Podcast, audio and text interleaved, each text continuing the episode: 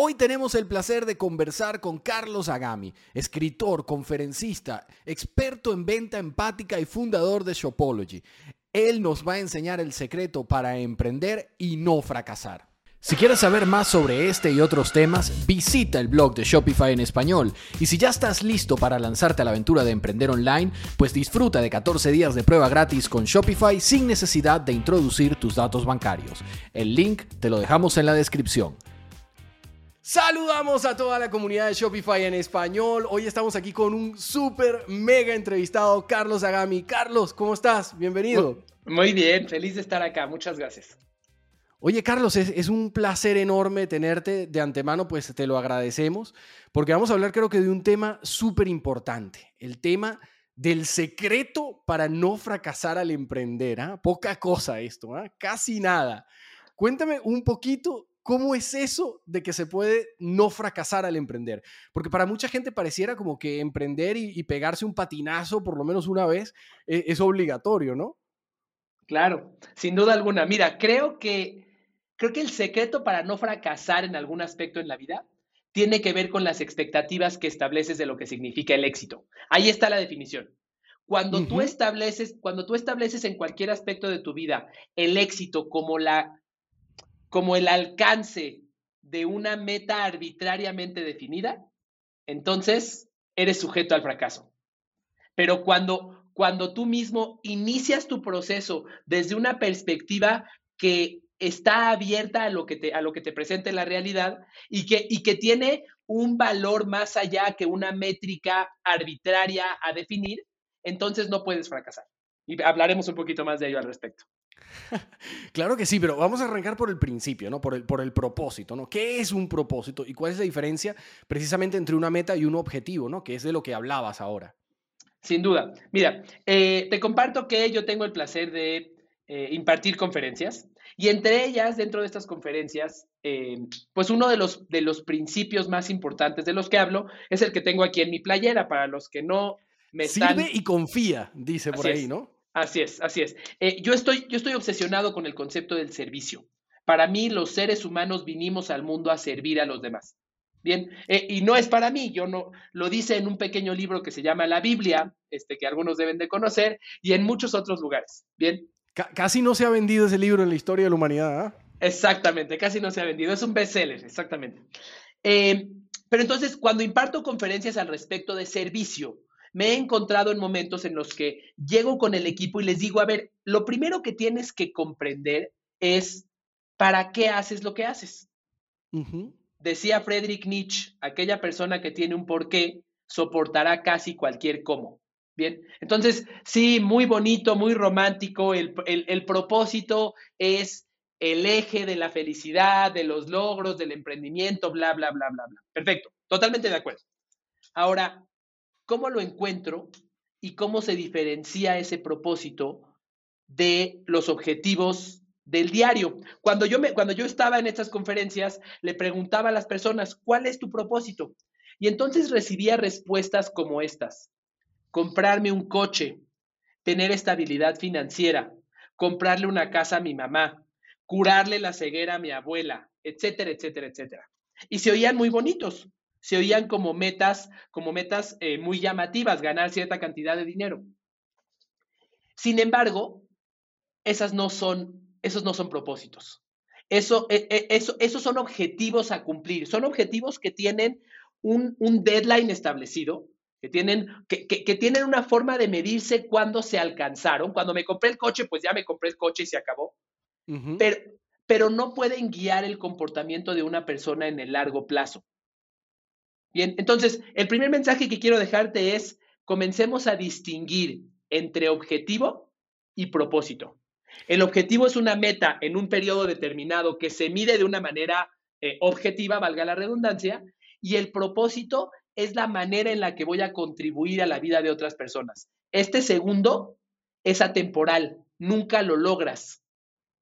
Y cuando tu definición de vida está en función de este segundo, tu meta perdón, tu satisfacción siempre, siempre, siempre podrá seguir creciendo y tu, y, tu, y tu forma de trabajo, tu proyecto, siempre podrá seguir creciendo porque no fue como, bueno, ya llegué, ya me comí una hamburguesa y terminé. No, tengo, tengo que continuar. Bien, entonces, en pocas palabras, esta distinción para mí puede causar un cambio completamente eh, brutal en el, en el mindset de un emprendedor.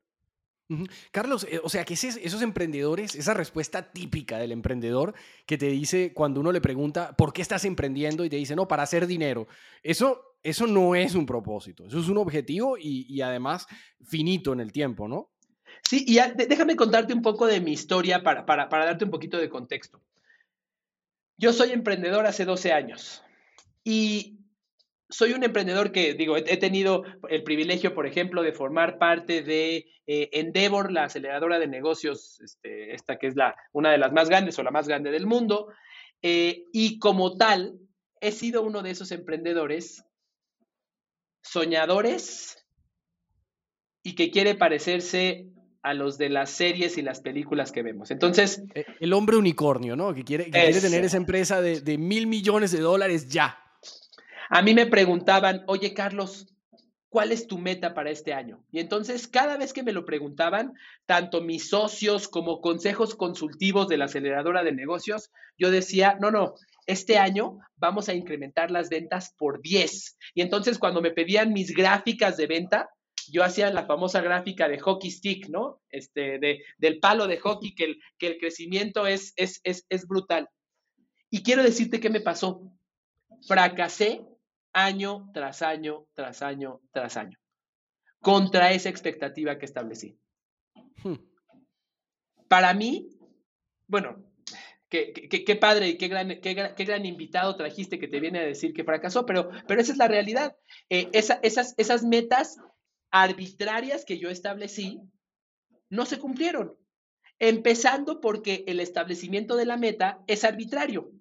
O sea, ¿Quién dijo que 10 veces crecer las ventas y no 5 y no 50 y no 2? Yo, porque me pareció bonito el número. Sin embargo, cuando uno vincula su medición de su propio éxito al alcance de una meta arbitraria y cuando vincula su valor y su valía y su autoestima al alcance de una meta arbitraria, entonces está sujeto a la depresión, está sujeto a sentirse fracasado. En mi caso, quiero compartirte que fue exactamente lo que me pasó.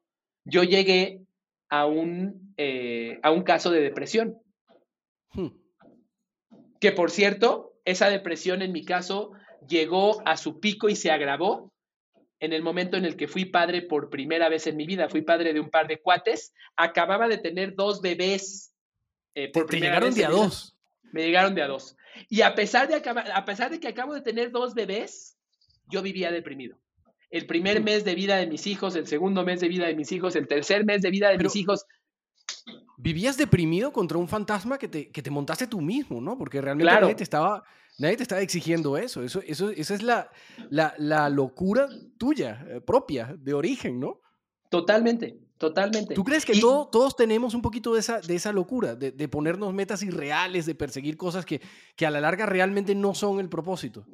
Sin duda, sin duda. Yo eh, hoy vivo, y, se lo digo a mi esposa, o trato de vivir, aunque me cuesta trabajo, pensando en la siguiente frase, no expectations. Así, así nos decimos mi, esposa y yo. Oye, este, estoy por lanzar mi segundo libro, ¿no? Y entonces, eh, este libro, lo, escribir un libro me tomó dos años, este, he pensado mucho, pero en el momento en el que lo voy a lanzar y lo voy a publicar, si lo lanzo con una expectativa, soy sujeto a deprimirme y a sentirme como un fracasado. ¿Sabes cuál es? Y fue casualidad que me puse esta playera. Yo todos los días tengo una playera que habla acerca del servicio, eh, pero no lo pensé. ¿Sabes cuál es mi mantra hoy? Lo que estoy haciendo debe de servir a los demás y voy a confiar en que recibiré una retribución. Es más, eso poderosísimo eso, súper poderoso, porque es un approach completamente distinto a la manera como se plantean los negocios, ¿no? Mucha gente se plantea el negocio en función a qué me puede dar a mí el negocio y no qué le puedo aportar yo con el negocio al resto de la sociedad. Y, realmente el negocio que sobrevive es el que aporta, el que sirve, ¿no? Porque el que no sirve está condenado a la ruina. Puede competir, puede hacer mucho truco de marketing, pero a la larga, si no ofrece algo diferente, si no aporta algo, pues está condenado a desaparecer, ¿no? Sin duda, sin duda. Eh, además, algo importante es que vivimos en un mundo que nos ha querido enseñar que podemos fingir que nos importa nuestro cliente, que podemos utilizar algún truco de marketing y con esto obtener, obtener algo de ellos, a pesar de que no nos importe su resultado, a pesar de que ellos realmente no nos importen. Vivimos en un mundo que nos ha enseñado a servirnos de los demás, no a servir a los demás. Yo critico, eh, y ahora te contaré un poco más, pero yo critico fervientemente las tácticas de neuromarketing, de, de, persuasión, de bla, bla, bla, bla, bla, que son utilizadas con el objetivo de obtener algo de la otra persona sin buscar darle nada a esa persona. Porque vamos, vamos a ser francos, existen tácticas que generan un impacto distinto en la otra persona. Desde, y yo recuerdo porque yo soy, soy, un, soy un nerd y desde hace mucho tiempo me he dedicado a estudiarlas y a aplicarlas, lo tengo que reconocer. Yo era uno de los promotores de estas tácticas.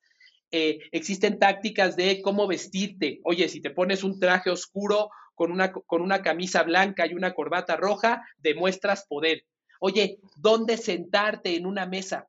Si te sientas en una mesa, en una sala de juntas, viendo hacia la puerta, tienes más poder que la otra persona porque tú puedes saber quién viene, cómo hablar, eh, cómo, cómo sentarte físicamente, cómo debería de estar tu postura física.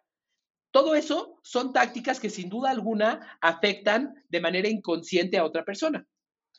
Sin embargo, cuando tu deseo no es servir a la otra persona, se nota, y tu cliente lo percibe, la otra persona lo percibe. Entonces, ¿tú, eh, creerías que eso, eso se transmite a la marca también? Más allá de las comunicaciones que tú puedas tener como, como vocero de la empresa, la marca como tal, eh, hay marcas que sirven, que tienen ese deseo de servir, y hay marcas que se sienten falsas, ¿no? Que se sienten que no. Mira, totalmente. La experiencia de un cliente yo la defino como el conjunto de interacciones que tiene con una marca a través de las cuales le genera al cliente una emoción. Experiencia de cliente son todas las interacciones que tiene un cliente con una marca a través de las cuales le genera una emoción. Eh, estas interacciones se ven sesgadas totalmente por la realidad de lo que piensa el fundador, el líder o el director de la empresa. Es inevitable. Puedes utilizar una táctica para mentir en un atributo de la experiencia. Oye, puedo mentir, puedo contratar a alguien que me escriba el copy de mi sitio web y entonces mi sitio web parece como que sirve. Pero ¿qué crees? Cuando entregue el producto, no se va a notar. No se va a notar ese, esa misma percepción. Cuando llamen a mi departamento de atención a clientes, no se va a notar. Porque, porque cuando no hay una convicción de un propósito, es imposible que haya congruencia y que haya consistencia entre todos los elementos. Entonces, en resumen, sin duda alguna, esa, esa falta de propósito se termina por transmitir a una marca y el cliente la percibe. Déjame contarte rápidamente una historia. Hace algunos años en México hubo una, eh, hubo un, le llamaron el gasolinazo. Hubo una fecha en la cual se incrementó no sé qué porcentaje el precio de la gasolina. La gente estaba tan enojada porque esto ocurrió que salieron a las calles a romper vidrios, a, saquear tiendas, se metían a las tiendas departamentales y se robaban televisiones y veías a la gente, esto parecía de verdad una anarquía. Hay una empresa, que se, una empresa mexicana que se dedica a vender medicamentos, que tiene el objetivo, verdaderamente y genuinamente, y te lo digo porque los conozco, tiene el objetivo de mejorar la salud del pueblo mexicano que tiene muchísimas dificultades. Eh, incluso alguna vez en sus oficinas encontraba yo una frase que decía algo así como, no vendemos medicamentos, curamos enfermedades. No se trata de que le vendas un producto adicional para que crezcas tu ticket promedio. No nos interesa que crezcas tu ticket promedio. Nos interesa que sirvas a la otra persona. Pero bueno, ¿sabes qué pasaba con esta empresa eh, de farmacias? La gente iba y vandalizaba una tienda. Junto a esa tienda estaba la de la farmacia y junto a la farmacia había una segunda tienda. Vandalizaban la primera, se saltaban la farmacia y vandalizaban la tercera. Porque, porque verdaderamente la marca se transmitía como el cómplice de las personas, como, como, como, una, como una marca que realmente estaba de su lado. Y eso se reflejó incluso en que un grupo de vándalos robando tiendas no, no se metieron con esa marca. Así de poderoso puede ser. O sea, así era la percepción del pueblo mexicano, ¿no? Esta marca. Totalmente. Totalmente. Yo espero que no pase un gasolinazo por acá, por Madrid, pero no sé si se salvaría alguno. la verdad me, me, hace dudar. Espero que alguna que otra se salve, pero efectivamente me impresiona, ¿no? Eh, eh, eso es, es rarísimo encontrar una marca que genere ese, ese, ese cariño, ¿no? Ese respeto tan grande por parte de la gente. ¿Cómo, se hace eso, Carlos? ¿Cómo puede un emprendedor encontrar su propósito y empezar a, construir esta, esta cultura de, respeto y de cariño mutuo, ¿no? Entre el cliente y la marca. Me encanta la pregunta. Eh, primero, creo que al respecto de la definición del propósito hay mucho bullshit. Eh, de repente creemos que definir un propósito es utilizar una frase romántica como la que diría Steve Jobs o Mahatma Gandhi, y entonces empezamos como a copiar palabras y a utilizar frases bonitas. Eh, para mí el propósito no se escribe, sino se detecta dentro de ti. Ya sé que esto suena medio romántico y sé que suena justo como aquello que estoy criticando, pero te prometo que voy a llegar a algo. Decir que suena etéreo también. Sí, sí, sí. El, propósito, el propósito primero eh, se detecta porque ya lo tienes adentro de ti. El propósito no es algo que tengas que construir, es algo... esto no hay que inventarlo, ¿no? No hay que inventarlo, no hay que inventarlo. Eh, hay, hay algo que cuando lo haces, te sientes pleno. Déjame, déjame contarte, eh, contártelo a través de una historia. Eh, durante muchos años, y porque era mi deseo, trabajé para convertirme en el CEO de una compañía de tecnología. Hace cinco años yo era el CEO de una compañía que vendía un ERP, ¿bien? Un ERP internacional. Y tengo que decirte que mientras yo era ese CEO, era verdaderamente infeliz. Hacía lo que se esperaba de mí. Este, yo soy una persona creativa, soy una persona muy poco capaz para la parte de gestión de equipos, soy muy malo para eso. Sin embargo, yo era el CEO de una empresa y por lo tanto mis resultados eran malísimos. Vivía yo en un infierno, vivía yo en un infierno. Y para los que alguna vez han dirigido un negocio de tecnología, cuando le vendes tecnología a empresas, estás eh, a un soplido de que algo no funcione y entonces empieces a recibir, te empiecen a recordar a tu mamá y a tu, abuela porque la empresa no puede cobrar. Bueno, ¿qué, qué, le puedo decir a Shopify, no?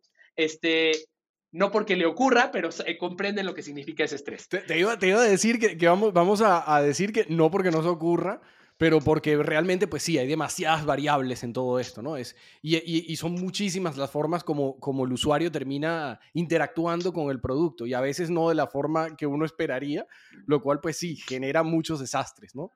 Correcto. Imagínate tener en la capitanía de ese barco a alguien que no sabe navegar no solo que no sabe navegar, no sabe navegar, sino alguien que no le gusta navegar. Eso era no le apasiona eso. Que no le apasiona. Eso era yo hace cinco años. Y era, y era verdaderamente infeliz y verdaderamente malo en mi trabajo, lo tengo que reconocer. Resultados pésimos. Clientes molestos, perdiendo clientes, etcétera, etcétera, etcétera. Pero eventualmente, por ser emprendedor, eh, por formar parte de esta aceleradora de negocios, me invitaban de manera esporádica a impartir conferencias en una universidad, con un grupo de jóvenes, bla, bla, bla, bla. Y algo me pasaba que cuando yo me paraba enfrente de un grupo y les empezaba a dar una conferencia, me sentía pleno. Cuando les daba una conferencia de innovación, cuando les daba una conferencia de estrategia, independientemente de que mis resultados no lo reflejaban, me sentía totalmente apasionado. ¿Qué es lo, qué es lo que te quiero decir? Que mi pasión, mi propósito, lo encontré haciendo algo y sintiéndolo. Yo regresaba a mi oficina y me sentía como un, como un, león, como un león enjaulado, pero cuando me invitaban a una de esas conferencias era un oasis en el desierto, me sentía pleno, de verdad lo disfrutaba. Lo único que tenía yo que hacer para encontrar mi propósito es reconocer que cuando yo hacía esa actividad, me sentía verdaderamente pleno. Para mí el propósito es, es como lo siguiente. Cada uno de nosotros, mira, por aquí tengo, déjame ver, de pura casualidad, aquí tengo un imán. Aquí tengo un imán. Cada uno de nosotros tenemos en el pecho puesto un imán, como Iron Man. Esto se me está ocurriendo en el momento, como Iron Man que tiene aquí una cosa, ¿no? Eh, el, y vamos... el, reactor, el reactor de arco que tiene Iron Man en el pecho. Exacto. Y vamos ahí, ahí me dejé, me, me, descubrí que soy friki completo de los cómics, ¿no? sí, sin duda alguna. Eh, vamos caminando por la vida con este imán puesto aquí en nuestro pecho. Y cuando hacemos algo que nos hace sentirnos pleno, este imán se pega. Cuando hacemos algo que nos hace sentirnos satisfechos, este imán se atrae hacia eso. Bien, ahí está el propósito. Ahí está el propósito. Bien, entonces, ¿cómo se encuentra el propósito? Probando cosas y teniendo la humildad de reconocer cuando este imán nos está hablando. Hay algo importante. Muchas veces este imán nos va a hablar de que le hace sentido algo que está enfrente, pero que quizás no es algo que, que va alineado con las expectativas que otros tenían de nosotros.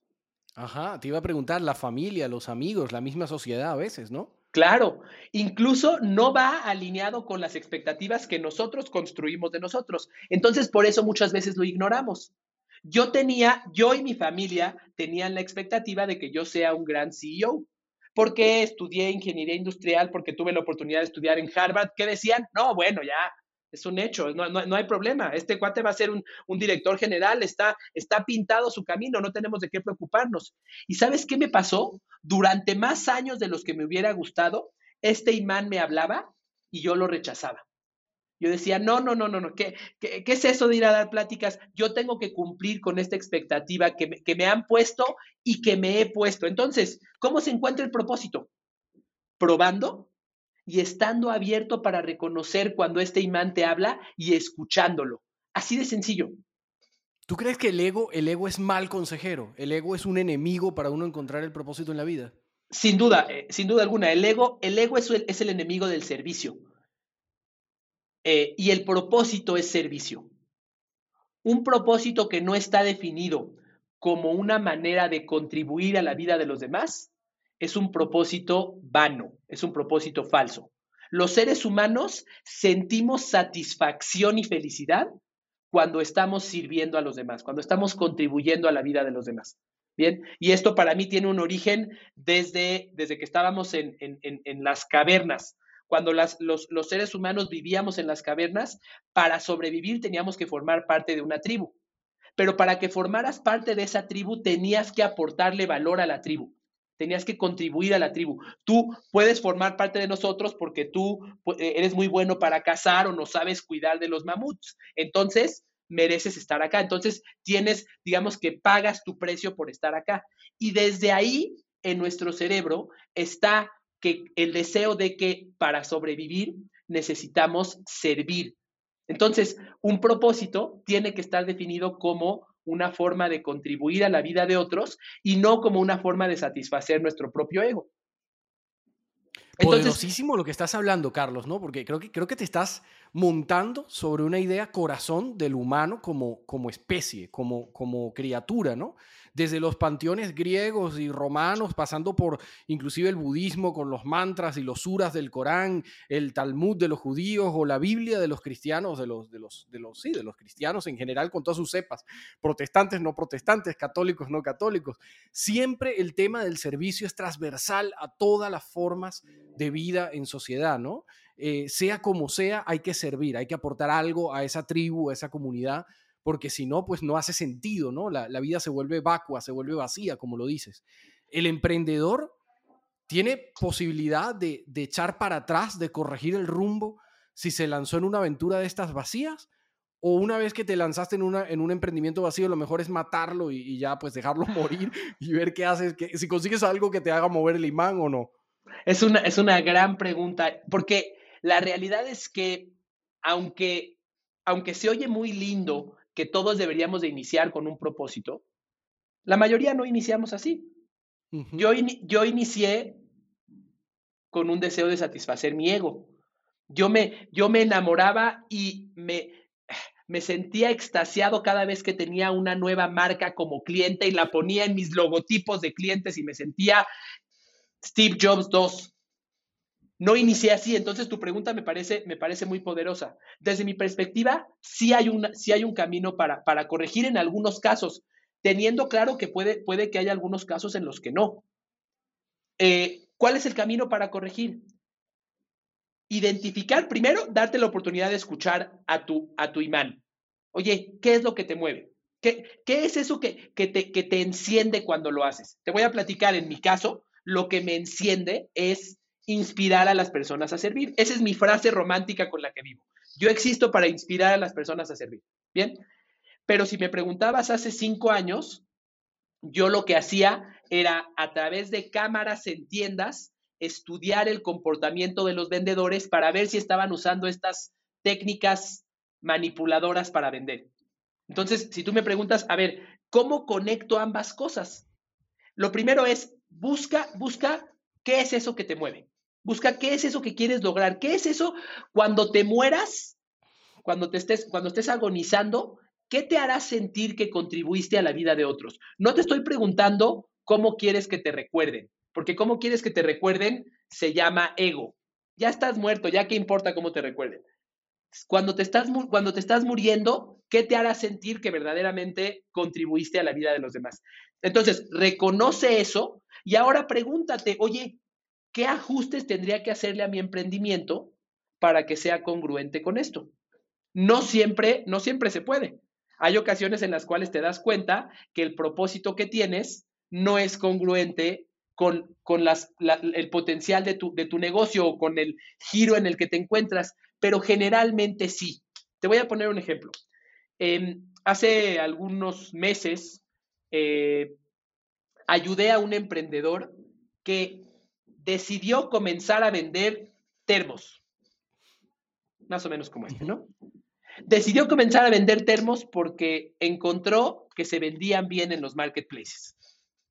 Y entonces iniciamos esta conversación. Oye, ¿cómo le vamos a dar alma a tu empresa? ¿Cómo le vamos a dar un eje que, sea la columna vertebral de tu marketing, que sea la columna vertebral de tu motivación e inspiración de tus empleados. ¿Cómo le vamos a dar este propósito para que, pues para que seas congruente, para que seas consistente? Y entonces, conversando con el emprendedor, me comenzó a platicar que su hija estaba eh, pasando por un, eh, estaba sufriendo de anorexia y bulimia. Y entonces me dijo, claro, yo puedo ayudar a las personas a tener salud y a tener bienestar para evitar que pasen aquello por lo que está pasando mi hija y que esto lo hagan tangible a través de un termo en donde se nutran a través de eh, líquidos. Entonces, algo que inició como un tema transaccional, de repente se convirtió en una revolución, se convirtió en una causa. Y entonces ¿Qué, congruencia puede tener esa marca, independientemente de que el emprendedor sea una marca personal o no? ¿Qué congruencia puede tener esa marca cuando tiene una historia así de poderosa detrás? Cuando saben que lo que están haciendo es, queremos ayudar a las personas a vivir en bienestar y a salirse de toda esta tendencia eh, que, tanto los daña. Entonces, la, la respuesta es, claro que se puede. Claro que se puede, y no solamente claro que se puede,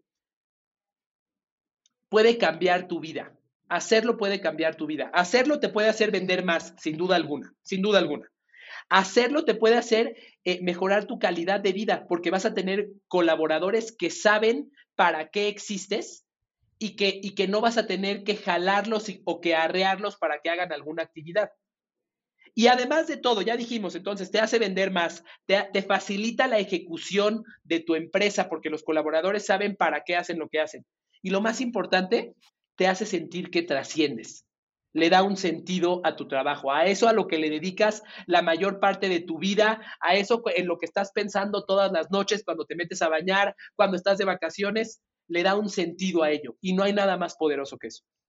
Carlos, al principio de esta conversación dijiste algo que me pareció épico, me pareció legendario, increíble y extremadamente poderoso ponías el ejemplo con la Biblia y hablabas del propósito, ¿no? de, lo, de lo potente que es el servir a otros como, como corazón de cualquier propósito. Efectivamente, eh, independientemente ya de la creencia religiosa de cada quien, la realidad es que muchos de los personajes que, que, aparecen en la Biblia, pues se ha podido demostrar que históricamente existieron, ¿no? sobre todo el tema de los santos y las encíclicas en los corintios y todo este tipo de historias. Esa gente terminó en Roma y terminó pues muchos sacrificados a los leones, pero lo hicieron, aún a sabiendas del peligro, aún a sabiendas del dolor, aún a sabiendas de todo lo que iba a suceder, estaban empujados, casi, casi diría uno que poseídos por un propósito que les hacía superar el miedo, superar el, terror. Y yo creo que mayor que, que, el terror a que te tiren a los leones del circo, no puede existir otro, ¿no? Eso para mí sería como que el tope ya. Y fueron allí y predicaron y persiguieron su propósito. ¿Tú crees que eso precisamente puede ser la clave también para que un emprendedor venza el miedo al fracaso y se lance a luchar por aquellas cosas en las que cree? Claro, claro. Lo, lo que pasa es que cuando es algo en lo que crees, estás dispuesto a saltar cualquier, cualquier obstáculo para lograrlo. Cuando, es, cuando eso que estás haciendo es un medio para que obtengas dinero, a la primera de cambios, a la primera resistencia, al primer obstáculo, te vas a dar la vuelta. Déjame, déjame platicarte. Eh, me toca trabajar con muchas empresas de retail. Eh, y en los últimos años, antes de la pandemia, pues bueno, en Latinoamérica el retail eh, venía creciendo. De hecho, eh, creció desde, quizás, quizás desde el, desde el final de la crisis de 2008 en adelante, no paró de crecer año con año. Entonces hubieron muchos empresarios a mi alrededor que dijeron, oye, aquí hay dinero, hay que entrarle, aquí hay dinero. Perfecto. Y entonces construyeron sus negocios de retail. Este, montaron tiendas, crearon o trajeron marcas de otras partes del mundo y de repente las cosas se pusieron duras. Hmm. De repente, de repente vino la pandemia. Eh, ¿Sabes qué pasó con esas empresas? Dijeron, no, no vale la pena la lucha. Tiraron la toalla, ¿no? Tiraron la toalla. ¿Por qué tiraron la toalla? Porque no había un propósito detrás que los impulsara. Había, bueno, este es un medio para ganar dinero, pero cuando, cuando este es un medio para ganar dinero solamente, cualquier cosa te hace pasarte a lo que sigue. Y entonces por eso encontramos muchos emprendedores que son como ranitas que intentan acá y luego intentan acá y luego intentan acá y luego intentan acá y luego intentan acá y piensan que el problema estaba en la industria. No, el problema es que el retail ahorita no está funcionando. No, el problema es que ahora este, el e-commerce, no, no, no. No es cierto, no es un tema de la industria, es un tema de que tu compromiso con ese proyecto estaba en lo que ibas a obtener y no en cómo ibas a servir. Entonces, la terquedad de un emprendedor viene de su propósito. La capacidad de romper esos obstáculos viene de su propósito. Carlos, estamos cerca del final ya, pero no queremos que te nos vayas sin meterte en un compromiso. A todos los invitados a Masters del E-Commerce le pedimos siempre una cosa. Queremos, queremos escuchar un consejo tuyo. Si tú tuvieras que darle un único consejo a los emprendedores que te están escuchando en este momento sobre cómo conseguir su propósito, ¿qué sería? ¿Cuál sería el consejo que Carlos le daría a los emprendedores para encontrar su propósito? Primero quiero empezar por decirles, tener un propósito es una ventaja competitiva. Entonces, primero quiero convencerles de que sí lo busquen, de que no es algo romántico, no es nada más Frank y Carlos aquí hablando de que todo es miel sobre hojuelas y hay este unicornios saltando sobre nubes de algodón. No, tener, un propósito es una ventaja competitiva. Primero quiero convencer. Hay, razones prácticas, ¿no? Hay razones prácticas, sin duda. Tener, entonces, primero, tener un propósito es una ventaja competitiva hacia el mercado porque te da congruencia. Porque a todos los clientes, a cualquier persona le atrae a alguien que busca un propósito. Es, es seductor. Cuando alguien dice, cuando ves a alguien que está luchando por una causa, aunque no sea una causa con la que tú comulgues, te sientes atraído a él. Yo tengo una prima que promueve el feminismo y en conversaciones en la mesa familiar ella comienza a hablar del tema y aunque hay personas que no comulgan con ella, ella se convierte en el centro de atención durante dos horas de comida. ¿Por qué? Porque tiene un propósito. Entonces, tener un propósito es una ventaja competitiva. Dos, tener un propósito mejora tu calidad de vida. Le da un sentido a tu vida, pero además hace que tu equipo de trabajo, quien sea que esté contigo, actúe desde, desde una convicción y no desde el miedo a que los regañes, los despidas o les quites un bono. Bien, entonces, es, lo primero que quiero decir es, es muy poderoso, es indispensable si quieres verdaderamente tener éxito. Ahora, eh, ¿cómo encontrarlo?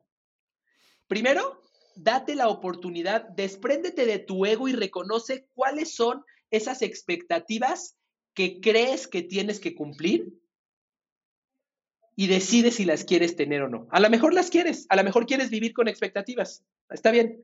Recuerda que las expectativas son el origen del sentimiento de fracaso.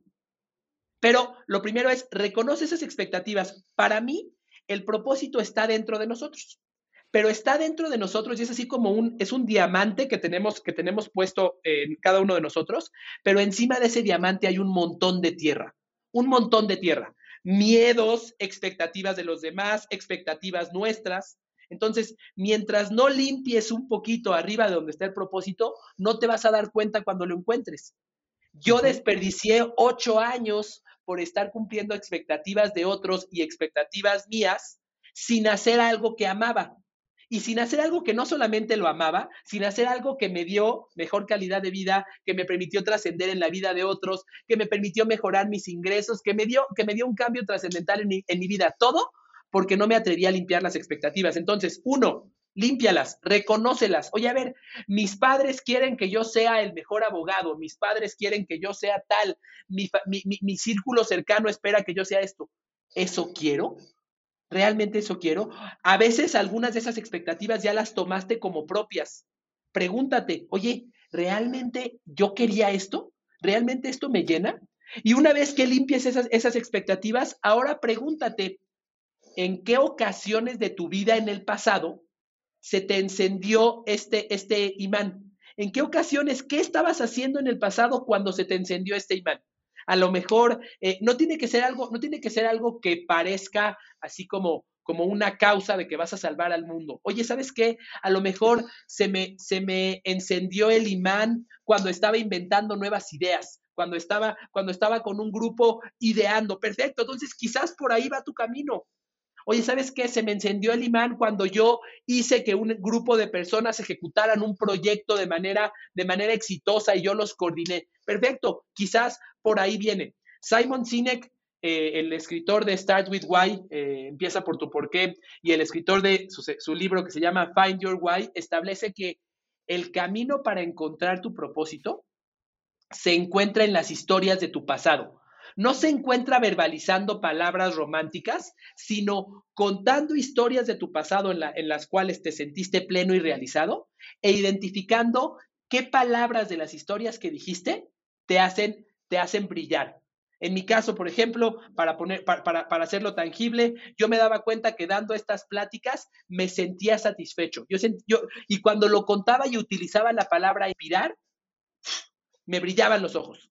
Bueno, perfecto, esa es. No la juzgues. Esas palabras que, surjan a partir de reconocer estos momentos en los que se prendió tu imán, no las juzgues. No las evalúes en términos de cómo serán percibidas. Simplemente anótalas. Y finalmente, haz combinaciones de palabras en las cuales, recuerda, encuentres cómo tu propósito o cómo tu existencia contribuye a la vida de otros.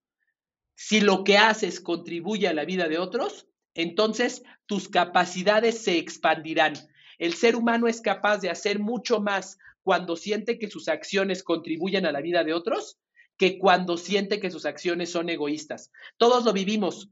Cuando le ayudabas a tus compañeros del colegio a estudiar, aprendías más que cuando estudiabas para ti mismo, porque cuando tú cuando utilizas tus capacidades para contribuir a la vida de otros, tu cerebro, tu ser sabe que tienes que expandirte y tienes que hacer lo más posible. Entonces, en resumen, tres consejos.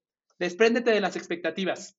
Dos, encuentra las historias en las que se encendió tu imán. Y tres, construye una manera en la que contribuyes a la vida de otros a través de tu negocio que sea congruente con eso que te mueve. Y entonces serás imparable. Entonces tendrás la pasión para seguir, para superar obstáculos, entonces tendrás congruencia internamente en tu organización, pero además tendrás congruencia hacia afuera. Y esa ventaja competitiva te llevará muy lejos.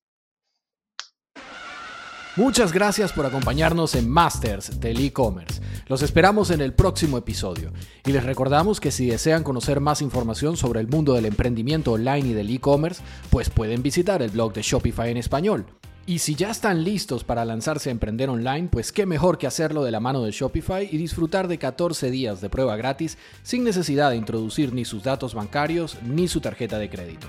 Les dejamos el enlace a la prueba gratis aquí en la descripción de este episodio. Hasta la próxima.